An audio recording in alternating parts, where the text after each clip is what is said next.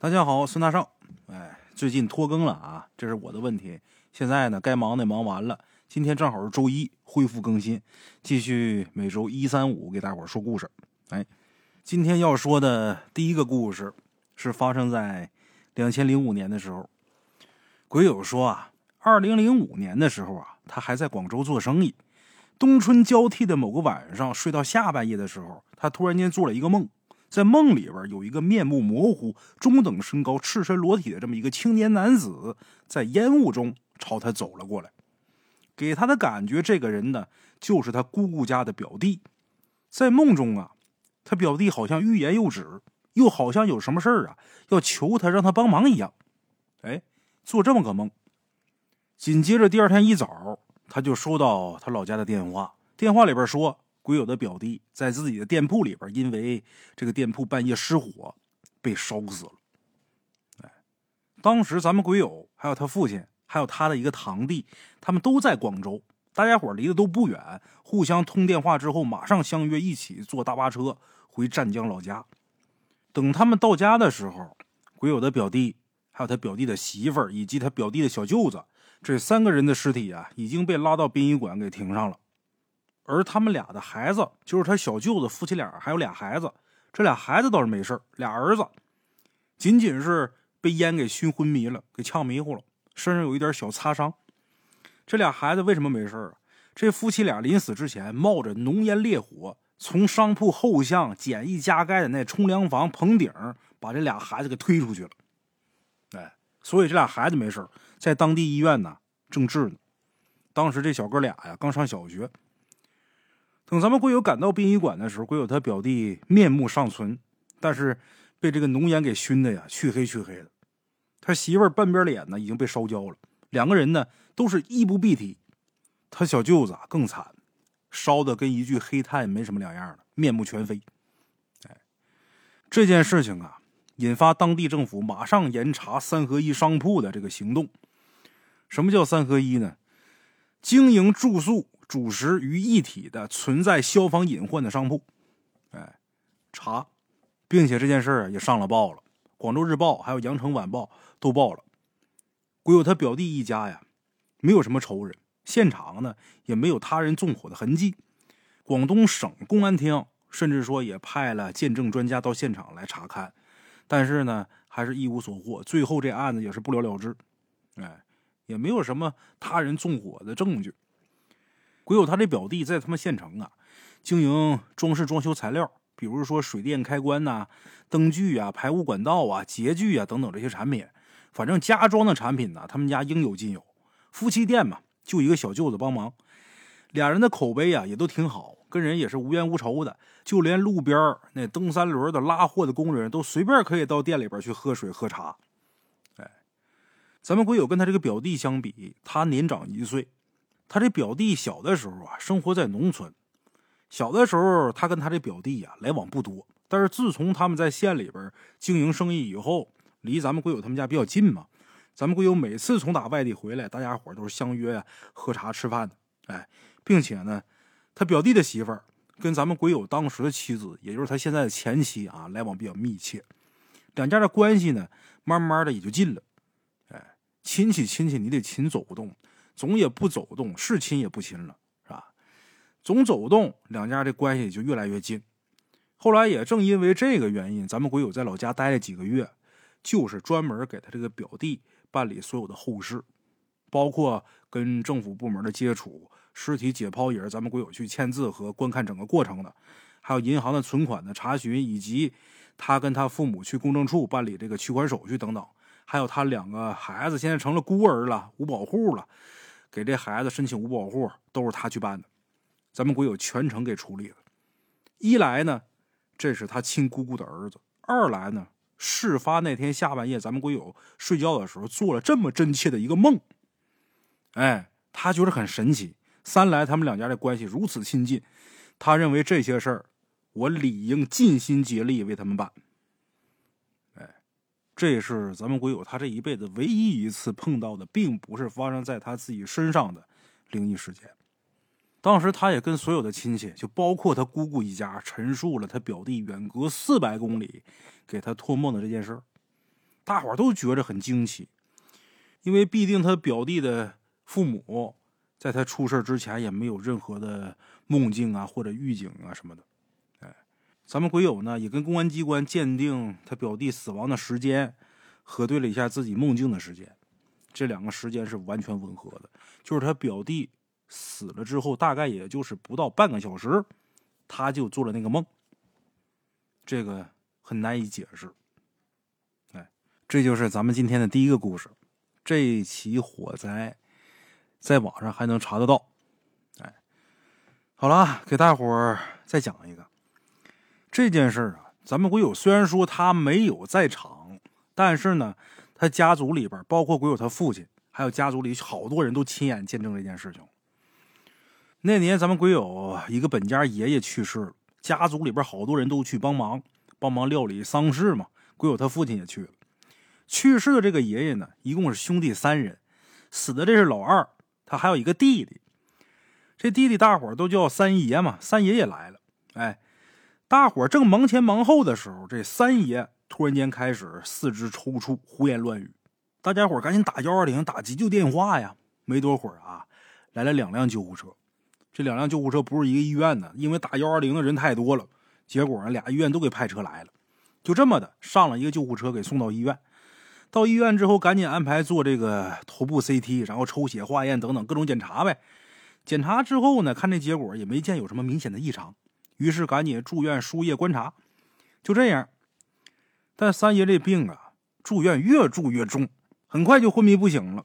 大夫怀疑是脑梗塞，然后又做了头部的核磁，也没看见梗塞。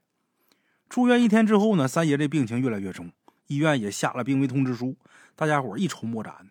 最后，主管医生找三爷的小儿子谈话，说：“你家老爷子没什么希望了，建议还是出院回家准备后事吧。”大夫让出院回家准备后事，也没有什么理由再在这坚持了。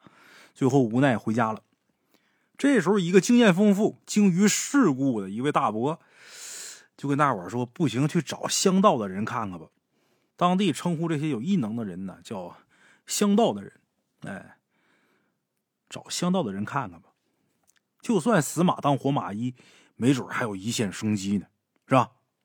就这样，离咱们鬼友他们那个村子三十里地的地方有个张家庄，这张家庄有这么一个在当地小有名气的半仙儿。哎，鬼友这位大伯带着家族几个人开车，很快就到了张家庄。这位半仙儿姓张，多大岁数呢？五十来岁，一男的，中等身材，长得普普通通，穿的干净朴素。鬼友他大爷几个人说明来历，鬼友他大伯几个人说明来意。这位张半仙儿让写出三爷的生辰八字，还有名字这些信息。随后拿着这些东西，在神位前面焚香跪拜。片刻之后，张半仙就问他们说：“老爷子家西南角是不是死人了？”带头去那大伯说：“是啊，死的就是三爷他亲二哥呀。”张半仙点点头说：“他哥不认识路，要带他三兄弟一起走。”这半仙这么一说，大家伙都半信半疑，说：“那怎么解决呀？”半仙告诉了他们破解的方法。之后，这大伯给了点钱，感谢之后，带着众人回来了。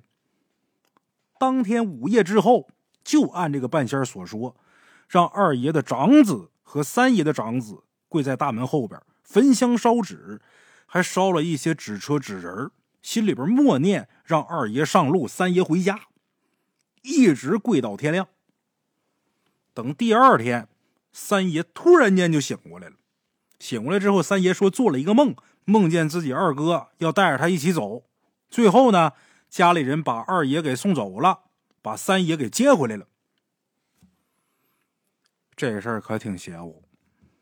哎但是咱们鬼友说，由于我没亲眼目睹，我对这件事还是半信半疑。毕竟说人类对于自然跟宇宙的认知十分有限，咱们不能说盲目的相信一切，但是也不能盲目的去否定一切。相信啊，随着科学的进步，越来越多的未解之谜，有一天也许会被科学解释。他不是完全相信，但是这件事情，他父亲包括家族里边的好多人，可都亲眼见着了。这事情时有发生，这是一定的。但是，究竟是什么原因会出现这种情况？这个暂时目前没人能解释得了。哎，好了啊，这是咱今天的第二个故事。接下来呢，再给大伙说一个啊。当年呢，咱们鬼友在老家，因为一个亲戚在国道旁边开了一个饭店，因为这个饭店做的吃食干净，大车司机呢经常在这儿休息吃饭。开大车这活儿比较辛苦，原来是两个司机轮着开，现在呢一般都是两口子，多数呢都是一个人啊，非常辛苦。一路上也没人聊过天、说过话啥的，一般呢就在饭店里边吃饭的时候啊，看看手机、刷刷视频，和一些熟人呐吹牛打屁啥的。哎，那回就有这么个司机，这司机叫老郑，这老郑就说了一个非常有意思的一个经历。这老郑说呀，他原来不是开大车的。他原来是开钩机的，就是在工地上拆迁或者是平整土方那种活开钩机比较轻松。后来为什么要去跑大车呢？主要是啊，当时城市拆迁，他们看到了很多事情。哎，有这么一次呢，建筑公司安排他们平整场地，这一块呢，原来啊是村里的一处老坟地，不远的地方呢，还有一处据说是建于明朝的老爷庙遗址。那天他们是两台钩机干活，头天下午进场，当时还有村子里的人拦着说，有几家的老坟呢还没迁走呢，孩子们都在国外呢，有个直系的后人呢刚跟人家孩子们联系上，人家正办回国手续呢。哎，你们晚点平这块晚点平这块等人家后人回来找着地方把坟挪走了，你们再干呗，也不差这几天。公司哪管这个呀？就要求他们俩。五天之内必须把这地方平整完成。那这事儿也怪，没迁走那处老坟呢，正好在那个老爷庙遗址南面。他这不是俩钩机干活吗？这俩钩机一到附近就变得特别慢，就感觉好像这俩钩机这功率不足一样。哎，他俩这心里就有点发毛。他晚上就拉着另一个司机，然后买了点纸钱呢，还有火烛啊，还有几份点心，一瓶酒，然后就摆在这老爷庙遗址那地方比较高的地方。哎，就摆那个地方，老郑还念几句，大概意思就是说，咱们也是听命行事。如果这个过程啊得罪的是你们这些神灵了，希望你们多谅解啊。当然呢，我们也会尽量的把这处场地放到最后来评，争取一点时间，给那个要来迁坟的那些人呢一点时间。哎，就这么的。那一天晚上，他们俩都是心绪不宁干活，总觉得高处那个上供烧香的地方影影绰绰有动静。你说他有动静吧，可是你看又看不明白。哎，就这样，时间一晃啊，到了第四天。第四天，那个迁坟的人终于来了，据说呀，还是一个什么专家之类的，赶紧安排迁坟的事宜。对于他们俩这开钩机的给争取时间这事儿，人家也是表示感谢。哎，这他们才知道，这位专家啊，也不知道是什么方面的专家，反正是个专家。这专家很小的时候就没了父亲，是他母亲把他带大的。省吃俭用供他上学，后来他母亲因病撒手人寰。这专家出国之后呢，就在国外定居了，很少回来。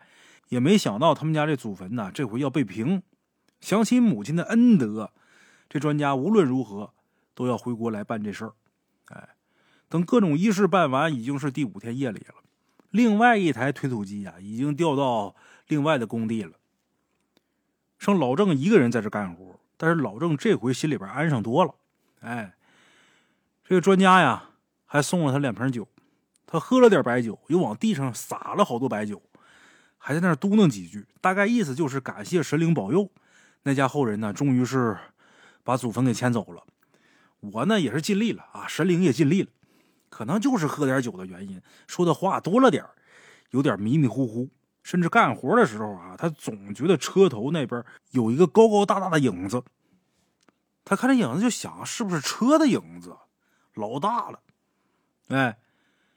后来等这边的场地平整以后，他转到新的工地，结果呢，在新的工地就出事了。他到新工地干活的时候，也是连夜干活，但是这次这工地呀，这活是在山谷里边推出一片场地，据说是要建一个什么园区之类的。啊，晚上呢，他们四五辆车连夜干活。那天呢，一边干活一边外边下雨。谁也没意识到这个山洪下来了，大晚上一点多，等他们发现的时候，其中几辆靠后的挖机马上往后跑，转到高处。他开那个挖机比较小，正好就卡在最后面施工位置呢，还比较狭小，那地方还低。他眼睁睁的看着这山洪冲倒了另外一个一起干活的大挖机，他这小挖机在一片轰鸣中，那就跟树叶一样，一片混乱中啊，他感觉我要完了。就这时候，他模模糊糊的透过这个泥水涂满了的车窗，他就发现啊，似乎左右都有一个很高很大。穿着黑色衣服，还戴着非常高的红色高帽的人在扶着他的小挖机。这泥水不断的冲刷玻璃，他也看不清楚。那个影子就跟当初平坟的时候那影子很像。你说这事儿诡异不？他这挖机啊，就在山洪里边起起伏伏，就没有被压到水底。等山洪小了点之后，他才发现他这个挖机呀。竟然卡在了山洪冲下来的一根很粗的木头上，哎，斜了。打那以后，老郑就改行去开大车去了。老郑原话说：“开大车辛苦归辛苦，那总比平坟拆庙毁山强啊。那么个干法啊，神灵连个待的地方都没有，那肯定是造孽。”好了，这就是咱们今天的这三个小故事。哎，我是孙大圣，咱们下期见。